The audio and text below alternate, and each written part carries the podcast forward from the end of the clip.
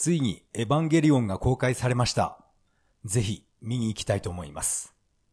それでは始めましょう。第4回。それは涙で始まった2メガ。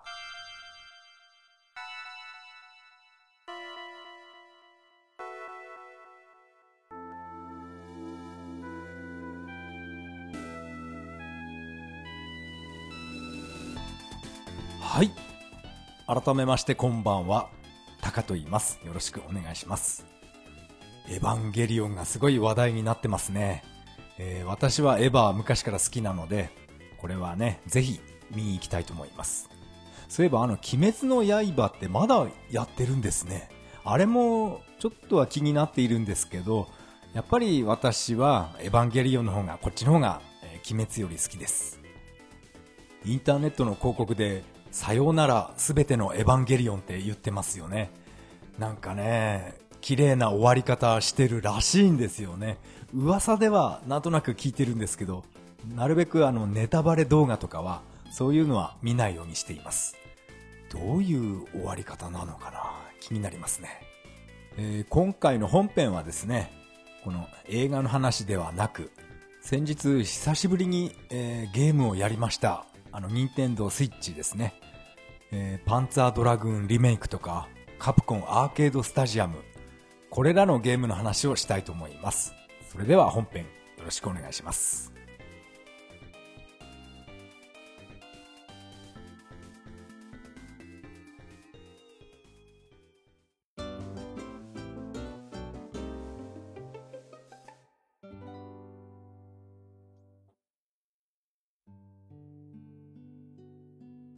はい。ここからが本編になります。ここからが本編になります。えー相変わらずね、えー、ろれつが回らないんですよね。やばいですね。ま、それはさておき。えー今回の本編はですね、えー私は先日、久しぶりにゲームで遊びました。任天堂スイッチのパンツァードラグーン、えーリメイク。あれをですね、レベルを下げて、なんとかエンディングまで行きました。その様子をですね、私は録画していたので、えー YouTube にアップしたんですけど、なんか、なんかおかしなことになってましたね。後半30分ぐらい、なんか画面真っ暗になっていたので、えーそれはね、急いで削除ししました。面倒ですね。やっぱりちゃんとしたゲームレコーダーっていうのを、そういうのを買わないと、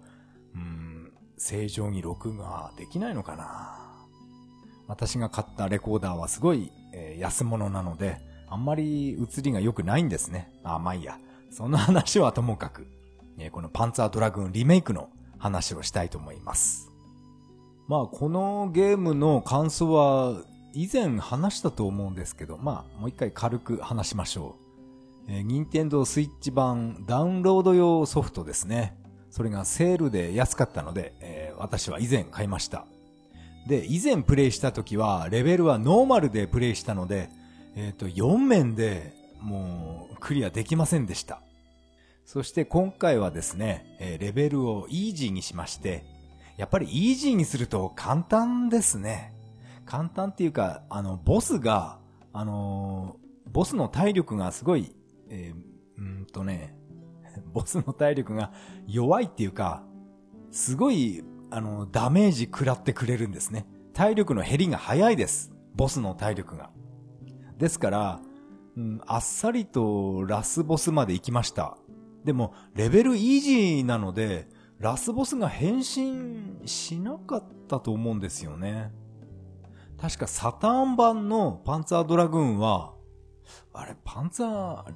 サターンもそうだったのかな？レベルを下げないでノーマルで、えーラスボスまで行くと、あの大きなドラゴンですね。ヘビみたいに尻尾が長い。あのドラゴンを、倒すと、えっ、と、その中から、あのーあのドラゴンが、何ドラゴンでしたっけ？敵のドラゴンが出てきて、またそれと戦うっていう、そういう流れになっていたと思います。えもしかしたらこれ記憶違いかな？なんかね、そうやって変身したと思うんですよね。だからボス戦が2回あるっていう、そういう記憶をしてるんですけど、まあね、私の言うことなんで、えーあんまりね、当てにしないでください。本当にね、もう昔のことをなんか間違って覚えてるんで、そう、その尻尾が長い、確かスーパードラゴンって名前ついていたと思うんですけど、それを倒すと、えー中から元のドラゴンが、あれ何でしたっけ？あれ、あ、アムルドラゴンとかなんかそんな3文字の名前ついていたような覚えがあるんですけど、それはパンツァードラグン、ツバイかな？あ、違う、アゼルの方かな？なんか、なんかこんな感じでもう記憶がぐちゃぐちゃになってしまったので、とにかくなんか変身して、またそのドラゴンと戦って、それを倒すとエンディングが見れるっていう、そんな感じだったと思います。えー間違っていたらすいません。で、えー私が今回やったのはレベルイージーなので、その尻尾が長いスーパードラゴンを倒しただけで、それでもうエンディングまで、えー見ることができました。かなりね、かなり簡単になってますね、やっぱり。ラスボスが柔らかいっていうのは、これは非常にありがたい設定になっていました。でも、レベルをノーマルにしないと、真のエンディングが見ることができないとか、そういう仕様になっているのかどうかはわからないですけど、まあ次回プレイするときはレベルをイージーじゃなくてノーマルに戻そうと思います。それでまあエンディングまで一通りやった、感想ですが、やっぱり私は元からパンツァーのこの世界観が好きなので、うん、やっぱりいいゲームだなって思いました。でも操作性が、まあ以前も言いましたけど、操作性がなんか、どうもサターン版としっくりいきませんでした。でも、まあレベルがイージーなので、まあ無理やり、えーエンディングまでは行きましたけど、このロックオンがなんかしづらかったんですよね。オプション画面で、このロックオンの照準を動かすスピードを変えることができるんですね。それを速くしたり遅くしたり、ちょっと何回もアレンアレンジじゃなくて、いじって、えー試してやってみたんですけど、それでもどうも敵をロックオンするっていうのがなんか違和感を感じました。そのあたりはサターン版の方が、えーしっくりきていました。あとはそうですね、このロックオンした敵の、敵に向かって放つ、このレーザー音が、なんかもうちょっとかっこよくできなかったかなって、まあ不満はそのぐらいですね。サターン版のあのホーミングレーザーの音がズキューンっていい音をしたんですね。それに比べると、このスイッチ版のリメイクは、なんか軽い音が、なんか、なんかそこが引っかかりました。ホーミングレーザーの音はいまいちだなって感じたんですけど、このショット音ですね。主人公の、主人公の名前何でしたっけ？ドラゴンに乗ってる主人公が撃つショット、あの、ガンですね。あの音は、まあ特には気にしませんでした。連射機能はついてないとか、いろいろネットで言われてましたけど、まあ、まあ、ピアノ打ちすればどうにか。まあ、これはレベルイージーだからかな。ピアノ打ちすればボスもなんとか、うん、倒しました。ノーマルに戻すと、ボス戦がかなり時間かかるんじゃないかなって思います。このパンツァードラグーンで、えー私が特に好きな曲っていうのは、まあ、一面もそうなんですけど、このタイトル画面のあの BGM も、なんかものすごい壮大感が伝わってきて大好きです。このタイトル画面の曲と、あと、やっぱり一面の曲ですね。あの曲を聴くと、うわ、なんか、なんかいいです。このパンツァードラグーンの一面の曲の思い出っていうのは、えー私が初めて、北海道へツーリングへ行った時、あの記録的な雷雨の時ですね。あの函館のロープウェイが、えー落雷の恐れがあるため、えーロープウェイ中止ですっていう、あの時にですね、私はずっとヘルメットの中で、このパンツァードラグーンの一面の曲を聴きながら、えー必死に運転していた時、あの時のことを、えー思い出します。記録的な雷雨で、もう雷がピカピカ眩しくてどうしようもない、そんな中私は一生懸命え PCX でですね、カッパを着て、えー長靴履いてたかな、あの時。えーそんなね、雷を避けながら、函館のロープウェイ乗り場を、あそこを目指して一生懸命、えー走っていました。うん、いい思い出です。オープニングの曲、あと一面の曲、それと、あと3面の曲も私は結構好きですね。パンツァードラグーン、この曲名っていうのはついてるのかな ?1 面の曲とか3面の曲じゃなくて、ちゃんとした曲のタイトルとか、えー、調べて、調べてからこうやってね、ポッドキャストを、えー、録音すればよかったですね。まあ、その辺は、まあいいでしょう。この今回の、えー、任天堂スイッチ版の、えー、リメイクの方でもエンディングで、エンディングはやっぱりあの綺麗な、えー、水彩画みたいなあんな感じのグラフィックで、いい感じでした。確かこのゲームリメイクした会社っていうのは、えっ、ー、と、どこの国の会社でしたっけ？前回私は多分言ったと思うんですけど、えー、忘れてしまいました。えー、このね、え、外国のメーカーだと思うんですけど、うん、なんていうかな、パンツァー愛がすごい伝わってきました。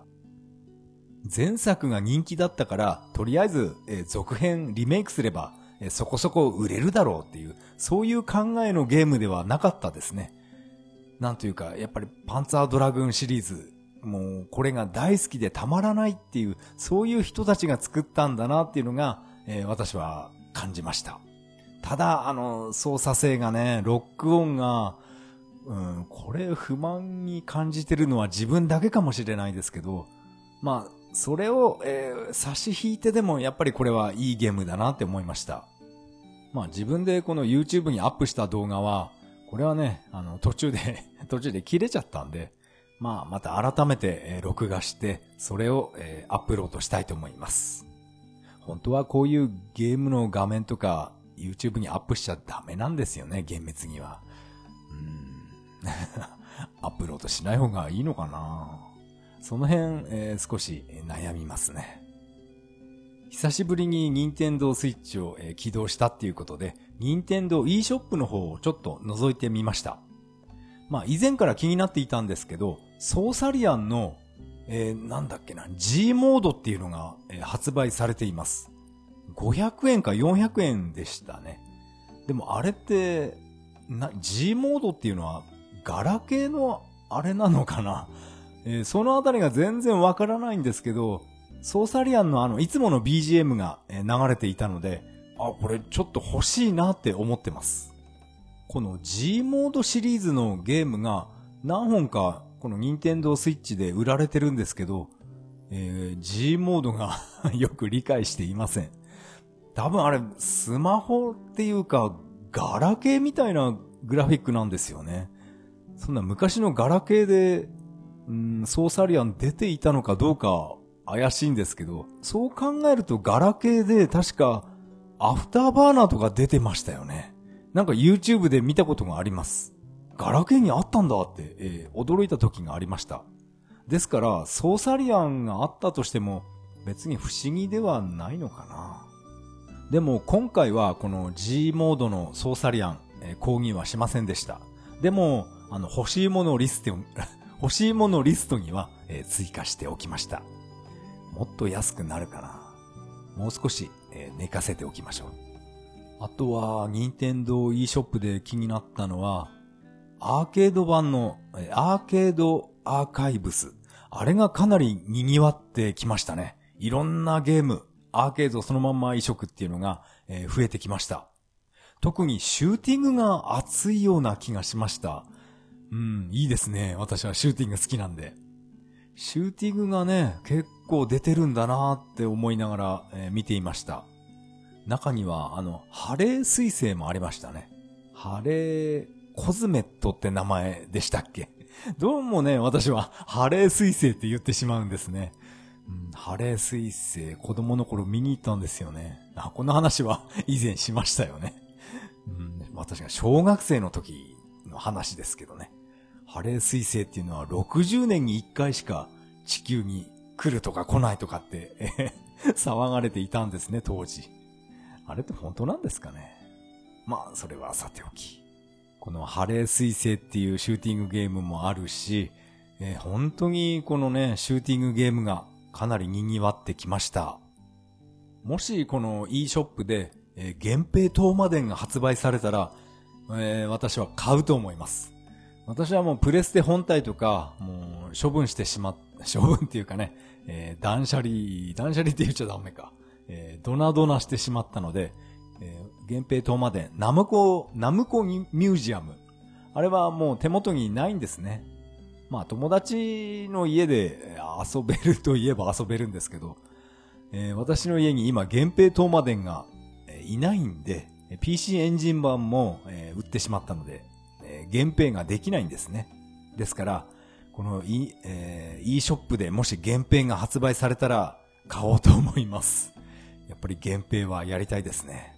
できれば、アーケード版と X68000 番を入れてほしいんですけど、それはダメかなどうにか、どうにかね、あれをもう一回プレイして、したいなって思ってます。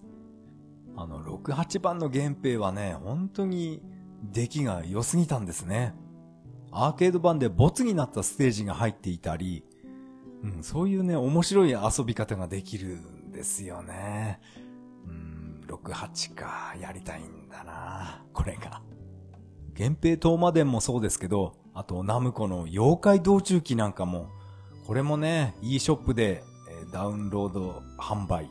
してくれたら非常に嬉しいです。私は妖怪道中記は、あれは難しすぎてクリアしたことがありません。えアーケード版も、あと PC エンジン版も、もうダメです、難しくて。でもなんか好きなんですよね。あの頃のナムコが私は非常に好きでした。あと、ベラボーマンなんかも、これもね、発売してくれると、私は非常に喜びます。この任天堂 e ショップで、以前、カンガルーっていう、あれめちゃくちゃ古いゲームが、えー、販売していました。多分今もあるのかな？カンガルー1983年とかって、えー、タイトル画面に表記してあったと思います。83年とか4年ですから、めちゃくちゃ古いですよね。私が小学生の頃やったゲームなので、あれも、えー、気になりました。私がこのカンガルーをプレイしていた時っていうのは、えー、カンガルーっていうゲームの他に、私が好きだった、まあ以前話しましたけど、西武電子っていうメーカーのスティンガーっていうシューティングゲームが、私が、あ、私、あのゲームが私はめちゃくちゃ好きでした。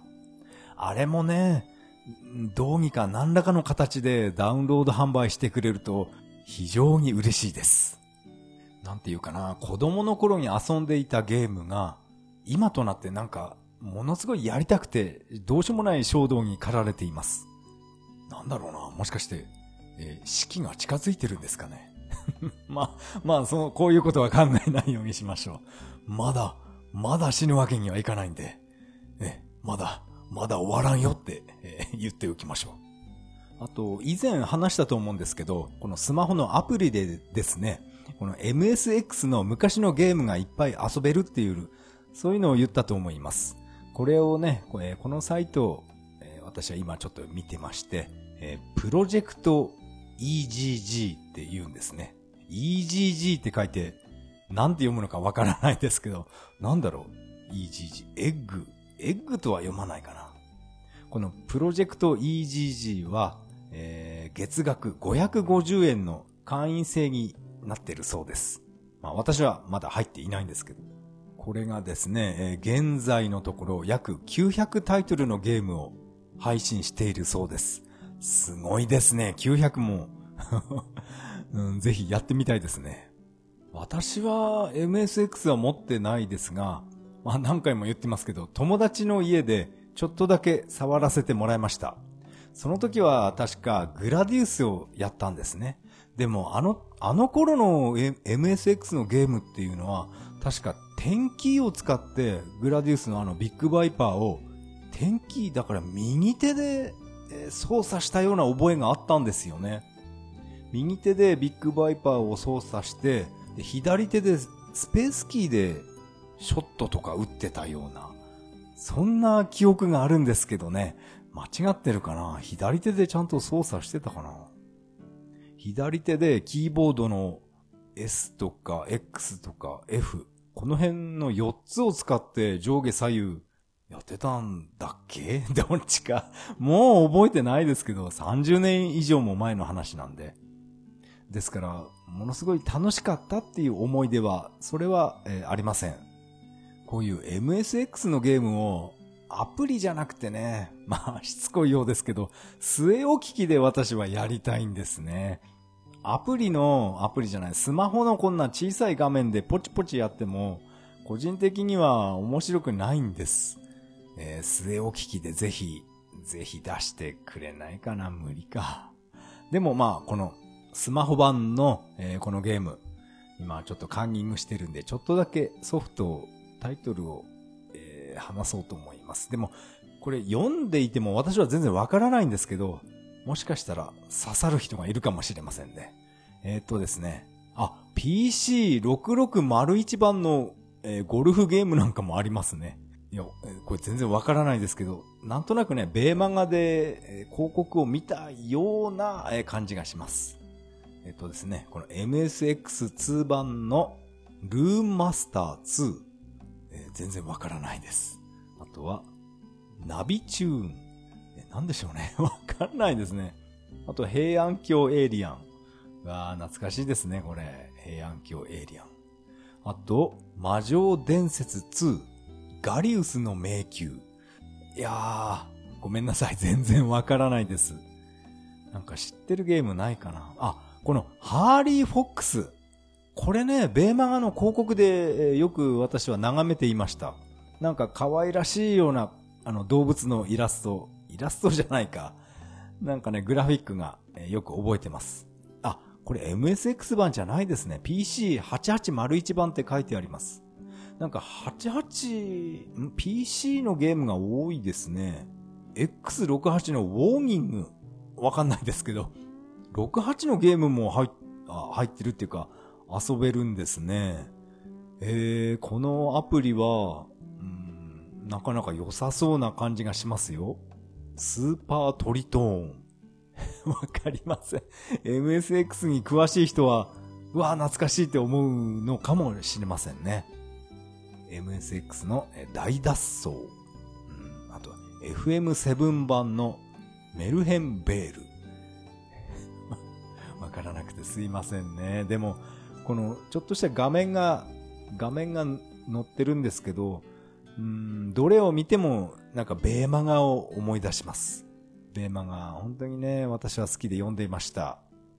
でも、ベーマガを読んでると、あの、親に怒られるっていうね、そういうね、変な家庭だったんで、親に、親から隠れて、ベーマガ読んだり、あと、ポケコンいじったり、パソピア5をいじったり、そういうね、なんか辛い、え、幼少期でした。まあこういったね、昔の古い MSX のゲームをスマホで遊びたいっていう、もしそういう方がいましたら、このススーパーじゃなくて、えプロジェクト EGG、えー、なんて読むのかわからないこの EGG を、えー、検索してみてください。あとはですね、こういうレトロゲームの話っていうと、やっぱり、えー、先日、うん、先日でもないか、ちょっと前に買った、えー、ニンテンドースイッチのカプコン カプコンアーケード、え、スタジアム、え、これも私はプレイしました。やっぱり面白いですね。昔のゲームは本当に、え、楽しいです。えその時プレイしたのが、まあ、シューティングばっかりやっていました。ギガウィングっていうシューティングゲームを、えなんとか、えクリアしました。え私は巻き戻し機能は使わなかったんですけど、その代わり、これ根底には無限だったのかなもうコンティニューしまくって、そしてエンディングまで行きました。まあ以前から言ってますけど、どうしても私はあの巻き戻し機能がこれに頼りたくないっていうね、そういう変なやつなんですね。その代わり、えー、無限コンテ、コンテニューは、えー、じゃんじゃん使いました。まあどっちもどっちだと思うんですけどね。ギガウィングをクリアして、まあクリアしたのはそれだけですね。あとは19シリーズを、まあちまちまとやってました。あんまり、うん、あんまり得意ではないジャンル、ジャンルじゃないな。得意ではないゲームですね、19シリーズは。どちらかというとやっぱ、ド派手なギガウィングの方が私は好きです。あとは何プレイしたかなまあ、一通りゲームはやってみました。えー、天地を喰らうシリーズは私は初めてプレイしました。うん、私は、うん、なんていうかな。ゴールデンアックスの方が好きですね。あっちの方が。馬に乗って戦うっていうのが、なんかものすごい違和感を感じました。天地を食らうっていうあのー、漫画ですよね、あれは。あれを知ってる人は、原作を知ってる人はこのゲーム、うん、めちゃくちゃ面白く感じると思います。私は原作全然知らないんで、あと、なんていうかな、戦国シリーズっていうか、そういったね、歴史関係っていうか、それが非常に弱いんですね。武将の名前が全然読めなかったり、もうそんなレベルなので、どうしても私はハマることができませんでした。でも、これはね、つまらないゲームではないと思います。あとは懐かしいところで、えー、ヒゲ丸とか、バルガスやってましたね。もう古すぎてどうしようもないんですけど、特にバルガスは、あの、しょぼい BGM が、なんかね、えー、思い出に残ってます。あとはスト2シリーズもちょっとプレイしてみましたけど、この任天堂スイッチのコントローラーでは、もう波動拳すら出すのが厳しかったです。やっぱり、なんていうかな、ちゃんとしたアーケードスティック買わないと、波動拳とか昇竜拳私は出せないと思います。まあ、上手い人は、あの、スイッチのコントローラーでも昇竜拳とか出せるんだと思う思うんですけど、私はちょっと無理でした。せめてサターンのパッドぐらい、あの、ああいったね、形していれば、昇竜拳出せると思うんですけど、任天堂のあれは無理でしたね。あれはやっぱね、ゼルダがやりやすいコントローラーです。このカプコンアーケードスタジアム。このソフトはね、まだまだ遊べそうです。私は、以前買ったメガドラミニも、もうあれもですね、全部のゲームまだプレイしてないんですね。いや昔のゲームに囲まれて、非常に 非常にテンションが上がります。こういった昔のゲームを買うのはいいんですけど、え、なるべく、えー、物を増やさないように、これだけは、えー、気をつけています。あとはスイッチで遊んだのは、やっぱりこれも体験版なんですけど、ロードランナーをダウンロードして遊んでいました。無料版なので、え、っと、10面ぐらいかな、遊べたのは。うん、グラフィックもすごい綺麗で面白かったです。私が子供の頃ゲームセンターとか駄菓子屋で遊んだロードランナーっていうのはアイレムのロードランナーなんですね。あれをそのまま家庭用に出してくれたら非常に嬉しいです。あれって家庭用に出たことはないと思うんですよね。アイレムのロードランナーシリーズって結構ね、種類あったと思います。ロードランナー、なんかサブタイトルついていたと思うんですけど、そこまでは覚えてないんですけど、あのシリーズをね、ぜひ家庭用で出してくれると嬉しいな。あと、体験版で遊んだのは、あの、ロード、あ、ロードランナーじゃなくて、R タイプですね。まあ、これはプレステ3でも体験版、1面だけ遊べる体験版、プレステ3でもやって遊んでいましたけど、まあ、プレステ3のコントローラーは、えー、私の家の プレステ3は完全にね、コントローラーいかれてるんで、シューティングできるレベルではないんですね。ですから、今回、スイッチ版の R タイプ体験版え、遊びました。やっぱりグラフィックいいですよね。めちゃくちゃ綺麗になりました。でも体験版ですからえ、1面しか遊べません。買おうかどうかちょっと悩んだんですけど、まあ今回はね、見送りました。あとは体験版で、このフィットネスゲームですね。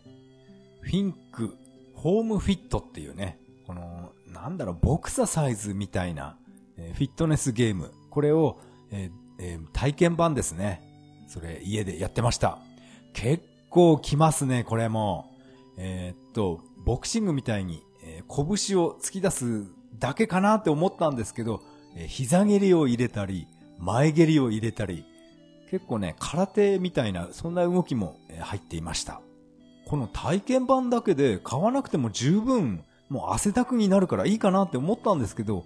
この体験版は遊ぶ回数の制限がちゃんと あるんですね。あと何回遊べますってやるごとに表示されました。ですからずっとこの体験版やろうって考えていたんですけど、それはね、えー、やっぱり無理でした。確か全部で20回だけ遊べるのかなうん、でもこの20回だけでも、えー、かなりのね、えー、トレーニング量になると思います。この体験版で思いっきり体を動かした後は、あの、プロテインを飲みましょうね。あ、このプロテインね、なんか、えっと、林修先生の番組で、なんかプロテインは痩せるみたいなことを言ったみたいですね。ですからそのことに関して、え YouTube ですごい、あれは間違ってるっていう、そういうね、動画がいっぱい見ました。もちろんあの中山筋筋肉も、あれはちょっと違いますねって言ってましたね。運動しないで痩せようっていう、その考え自体がもう間違ってると思います。やっぱりね、あの、中山筋肉の、えー、筋肉 TV セカンド。あの番組は、えー、私は 夢中になって見てしまいます。中山筋肉はなんか栄養学とか、なんかそういったこともものすごい勉強してるんですね。テレビで見るときは、なんかつまんない人だなって思っていたんですけど、YouTube を見るようになってから、えー、中山筋肉を見る目が変わりました。あの人は本当にすごいです。それで、えー、家でいつも飲んでるプロテインがなくなったので、あの、ドラッグストアへ買いに行ったんですね。そしたらもうものすごい主婦が、えー、プロテインコーナーに 主婦がいっぱいゴロゴロしていまして、うん、私はそのテレビでやったっていうのを知らなかったんですね。ですから、この主婦たちは一体何なんだろうって思ってました。それで私がいつも買ってるプロテインがなんかなくなっちゃったので、まあなんとなく違うの買ってきて、で、家に帰ってきてよく見たら、これは体重を増やしたい人が飲むプロテインだったんですね。いや、完全に間違えてしまいました。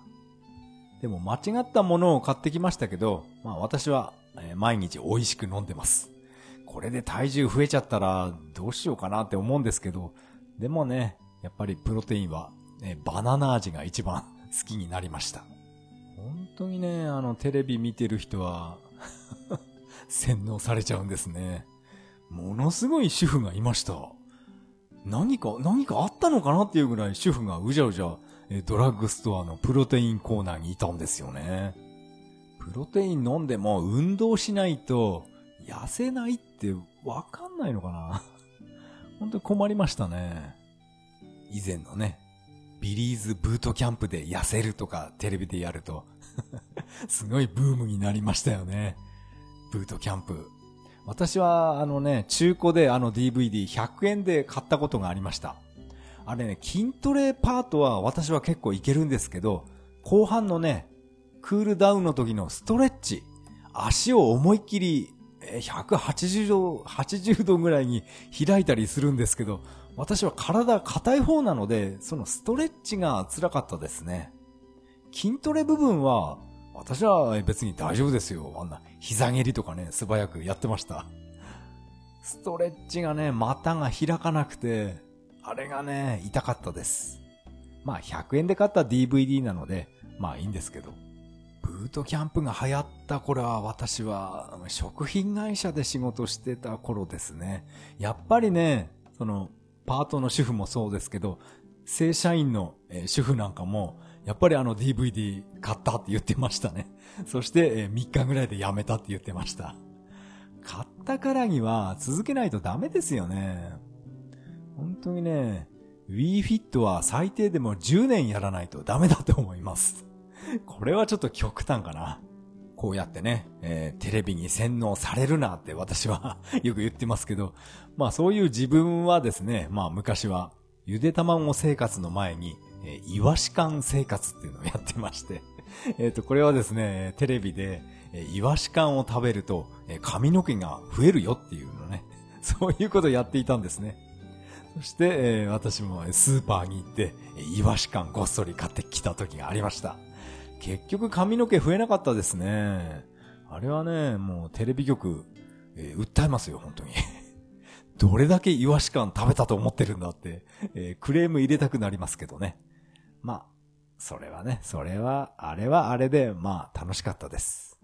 今でも私はイワシ缶とかサバ缶買ってきてたまに食べます。美味しいですね。でも、ああいったね、缶詰を買ってくると、空き缶を、えー、ゴミに出す日が少ないんですね。そういう理由で缶詰関係は、えー、買わなくなってしまいました。あとはですね、文字ぴったんの、えー体験版も、えーダウンロードして遊んでいました。私はこの文字ぴったん、初めてプレイしました。面白いですね、これ。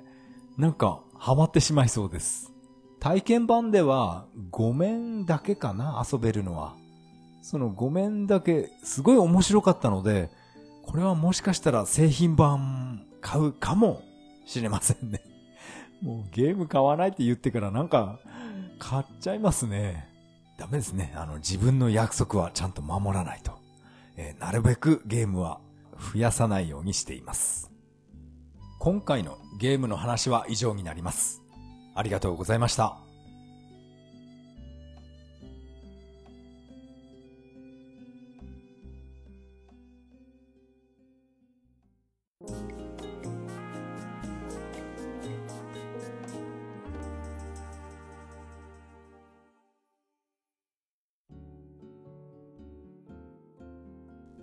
はい。エンディングです。エンディング曲は、潮祭アーベントになります。第4回目の配信、いかがだったでしょうか？今回は、任天堂スイッチのパンツァードラグーンリメイクの話を中心にゲームの話をしてみました。やっぱりね、パンツァードラグーン、あの世界観が本当に私は大好きです。レベルを下げたとはいえ、一生懸命プレイしてエンディングまで行ったのに、なんで、あの、録画して、録画されなかったのかなって、そこだけがね、えー悔しいんですが、まあ、しょうがないですね。今度の、休み、週末にですね、もう一回、パンツァードラグーンのリメイクをエンディングまでプレイして、それをきっちり録画したものを YouTube に上げたいと思います。ここでメッセージを紹介したいと思います。ツイッターのハッシュタグでいただきました、しんごさん、ありがとうございます。お、スマホで MSX とな、ありがたい、といただきました。しんごさん、ありがとうございます。えー今回はこれ本編で、えー触れましたね。MSX の、あの、大昔のゲームがアプリで遊べるっていう、例の、例のあのアプリです。私はこのアプリの存在を全く知りませんでした。どういう流れかちょっとわからないんですけど、ツイッターのタイムラインでそういうのがちらっと流れてきたんですね。あ、こういうアプリがあるんだと思って、あの、まじまじと読んでいました。でも本編でも触れましたけど、私はスマートフォンのあの小さい画面で、えーポチポチと画面を押しながらゲームをするっていうのが、どうしてもあれが苦手っていうか好きではないんですね。うん、これ、据え置きで、据え置き機でぜひ、えー出してほしいものです。まあ、そういうね、私とは逆に、あの、据え置き機はどうでもいいから、スマホでやりたいっていう、そういう人の方が多分、今は多いんじゃないですかね。スマートフォンは気軽にどこでもできますからね。うん、やっぱり自分だけがちょっとね、変な考えなんだと思います。えーぜひ、慎吾さんはこのアプリで、えー昔の MSX のゲームを思う存分プレイしてください。えーメッセージありがとうございました。え次はですね、えーこれもツイッターのハッシュタグからいただきました。マハリトさん、ありがとうございます。自分もカプコンスタジアム買いました。巻き戻し機能を駆使して半分ぐらいクリアしました。と、いただきました。マハリトさん、ありがとうございます。半分ぐらいクリアしてしまうっていうのが、いや、すごいなぁと思いました。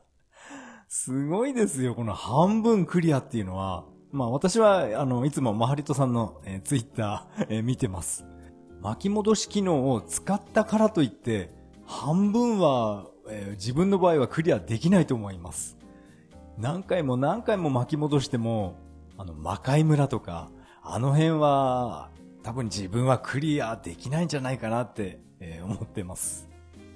えーぜひ、マハリトさんは、あの、32本全部のエンディングを、えツイッターに投稿してほしいですね。えーマハリトさん、メッセージ、ありがとうございました。メッセージは以上になります。このポッドキャストでは皆さんからのメッセージをお待ちしています。シーサーブログの投稿フォーム、またはツイッターから、ハッシュタグ、それは涙で、とつぶやいていただけると大変励みになります。最後は雑談したいと思います。えっ、と、私のこのポッドキャストはですね、えー2メガになってから、えーこのアップルのポッドキャスト以外にも、ヒマラヤと、あとアンカ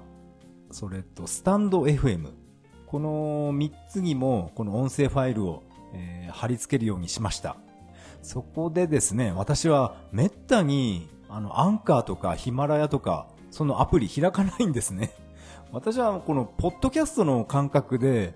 えーいつも音声収録してるんで、ですから、あんまりね、スタンド FM とか、そういったアプリは起動しませんでした。でも、なんとなく、このスタンド FM のアプリを起動させてみると、誰々さんからフォローされましたっていう、そういうメッセージ、メッセージっていうかコメントがですね、結構30人、40人とかあったんですね。それを見て、えー私は驚きました。なんでこんな、あの、滑舌悪いおっさんがね、あの、30分ぐらい喋ってる、このポッドキャストをフォローしてくれるのかなって、それが不思議でなりませんでした。そこで、一体どんな人が、この、ポッドキャスト、これをフォローしてくれたんだろうと思って、その、フォローしてくれた人のプロフィールを見に行くと、ほとんどの人が、あの、ネットビジネスとか、まあ、まあそうですね。ネットビジネスをやってる人からの、えーフォローが多かったです。まあ自分が目指しているのもネットビジネスにな、なるのかな？バナーとか、そうい、そういったものを、えー仕事にしたいって思ってるんですけど、まあ、まあネットビジネスですね。ネットビジネスって言うとなんとなくね、個人的にネズミ子みたいなものを連想してしまうんで、あんまり言葉としていい響きじゃないなって個人的に思ってるんですけど、でもね、あれはネットワークビジネスって言うんでしたっけ？ああいうね、洗剤売ったり、ああいうのは。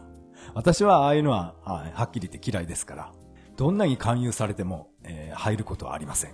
ネズミ講には、えー興味はありません。ああいうネズミ講みたいに洗剤とか、なんか高い浄水器を人に売って、それでね、お金を得ても、これ全然面白くないなって思ってるんで、私はこの自分でね、パソコンで作ったものを納品して、それで対価をもらうっていう、そういう生活を目指しています。なんか、熱く語ってきましたけどね。すいませんね。えーそれでやっぱり思ったんですけど、スタンド FM、えーっと、1回の配信が5、6分の人が本当に多いんですよね。まあこれ前も言ったと思うんですけど、おそらくスタンド FM, FM っていうのは、まあそういう場所なんだと思います。5、6分。1回の配信が5、6分の、うん、そういう世界なんでしょうね。ですから、このね、アップルポッドキャストみたいに1時間とか、長い番組は3時間半とか4時間近いのありますよね。まあ私はそういうポッドキャスト番組好きで聞いてるんですけど、うん、それね、3時間4時間とかそういうラジオ番組が好きな自分にとっては、そんな4、5分っていうのはね、なんか一回聞き始まって、もうすぐあっという間に5分なんで過ぎてしまうんですね。そこになんかすごい違和感を感じるんですけど、まあ中にはも4、5分なんだけど、ものすごい、えー話が面白い、そういう人もいました。うん、あの、いつか言いましたよね、あの、ライブで、え瞑想してる部屋とかですね。ああれはあ、あれはライブだから4、5分じゃなかったかな。ああいうのは面白いと思いました。4、5分でもいいので、聞いてるこちら側が楽しくなるような、そういう番組は私は大好きです。でもそれとは逆に、なんていうかな、あの、不平不満を延々と喋っていたり、えー仕事とか会社の愚痴なんかを言ってる、そういう番組もなんかありましたね。私はあえて聞かないですけど、なんかタイトルとかそういうのを読んだだけで、あ、これは聞かない方がいいなと思って、そういうのはもう、えー却下しています。あ、そういう人は逆に私なんかをフォローしていないですから安心なんですね。ポッドキャストでもそういう番組ありましたけど、やっぱりスタンド FM でもそういったね、愚痴とか、なんか、なん、なんていうかな、不平不満のはけ口にしてるような、そんな番組もあるみたいですね。そういうのは私は聞こうとは思いません。まあたまには愚痴とか言いたくなる気持ちもわかりますけどね。何もそれをわざわざ配信しなくてもいいんじゃないかなって思ってます。そういうね、愚痴とか、え不満とか、なんか言いたい時があったら、まあとりあえず、え筋トレやりましょう。これがね、一番スッキリすると思います。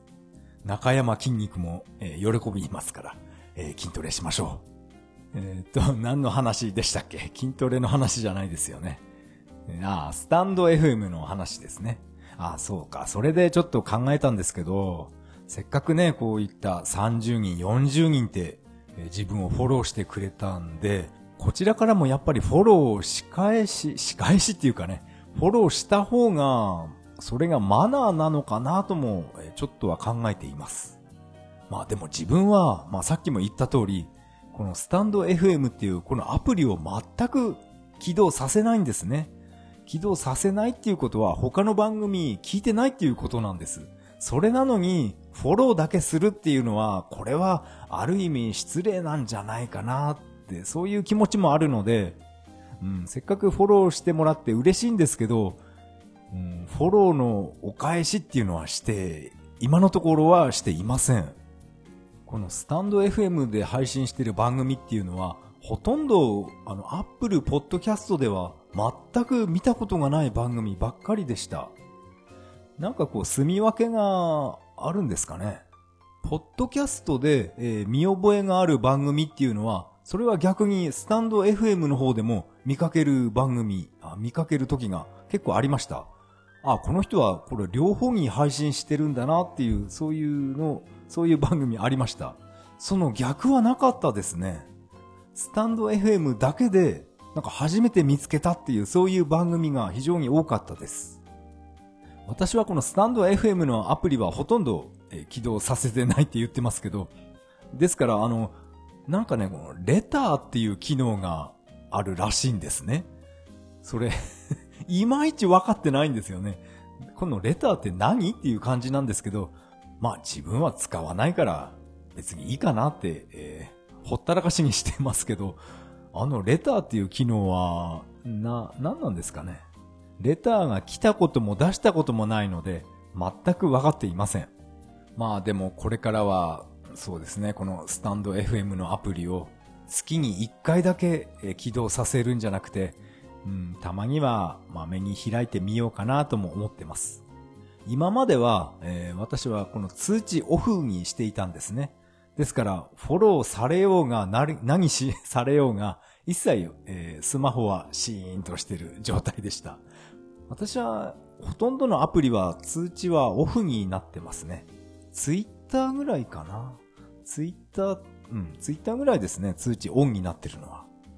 ツイッター以外は、あの、Facebook とか Instagram とか、結構私は、あの、アカウントだけ作ってあるんですけど、通知は一切オフになってます。まあ、昔はですね、私は、こういったツイッターとか、あと、インスタグラムとか、このツイッターはオフにしないでオンにしていました。オンにしたままだと、夜寝てる時に、なんか通知が来た時に音が鳴るんで、それで目が覚めてしまうんですね。ですから、これはうるさくて嫌だなと思って、ほとんどのアプリは通知はオフにしています。でもね、これからは、このスタンド FM のアプリは、通知はオンにしておきます。オンにする理由は内緒です。秘密にしておきましょう。あとはですね、雑談として、えー、以前話したと思うんですけど、来月4月の100キロウォーキング大会。あれがですね、えー、ガースが、ガースがですね、緊急事態宣言延長したので、えー、この100キロウォーキング伸びてしまいました。えっ、ー、と、開催日が11月になりました。めちゃくちゃ寒いと思います。いや、これはね、予想外でした。絶対に来月やると思って、もう靴とかバッグとか結構買い揃えてあったんですよね。でもこの100キロウォーキングの開催日については、まあ以前からホームページに載ってまして、緊急事態宣言が延長された場合は、このウォーキング大会もなんか開催日ずらしますみたいなことは、それは前からホームページに書いてありました。ですから、まあ予想外といえば予想外だったんですけど、まさかね、11月ってそんな、そんな寒い時にやらなくてもって思いました。そこが予想外でした。11月まであと8ヶ月もありますから、えー思いっきり、えー 脚力を鍛えたいと思います。でも、私は現在は無職で、あの、職業訓練校へ通ってる身分なんですけど、8ヶ月後の11月となると、えー、何やってるのかなって、そこがね、えー心配になりました。11月になってももしかしたら無職で、なんかね、その辺フラフラしてるかもしれないですけど、でも万が一、万が一っていうかひょっとしてどこかに再就職していて、土日が休めない会社だったら、えーこの100キロウォーキング大会、どう、どうすればいいのかなとも考えています。私はこの職業訓練校に通うのは、5月、まあ5月いっぱいですね。それで、えー終了になります。その後のことは、えーこれはどうなるかは自分次第ですね。本当にこのパソコンを使った仕事で食べていけるのか、それとも、やっぱり食べていけなくて、他の仕事をやる羽目になるのか、これは完全に自分の行動次第だと思います。ですから、私は本当にあの、毎日朝6時に起きて、えー筋トレやったり、えー勉強したり、そういうことを、えー真剣にやっています。あ、そういえば先日、ワードの実技テストがありまして、その結果が今日、えー受け取りました。えっ、とですね、えー100点満点でした。いやいや、嬉しかったですね。でもこれはあくまで、あの、基本的な操作のテストなので、あまり難しい問題ではありませんでした。これはね、100点取って当たり前だなって自分では思ってます。まあ私はあの何度も言ってますけど、パソコン歴っていうのはちょっとかなり長いんですね。友達の家でファミリーベーシックとかいじらせてもらって、一生懸命あのプログラミングとかね、やらせてもらった時もありましたから、本当にパソコン歴は30年以上になるのかなうん。長いと思います。でも、ワード、エクセル、パワーポイント。それは、経験ゼロです。こういう変なやつもいるんですね、世の中には。いや、笑っちゃいますね。経験ゼロなんて。でも、そんなね、えー知識ゼロのおっさんがですね、えー一生懸命毎日授業を聞いて、なんとかパソコンで生活してやろうって頑張ってます。それでは次回配信まで。さよなら。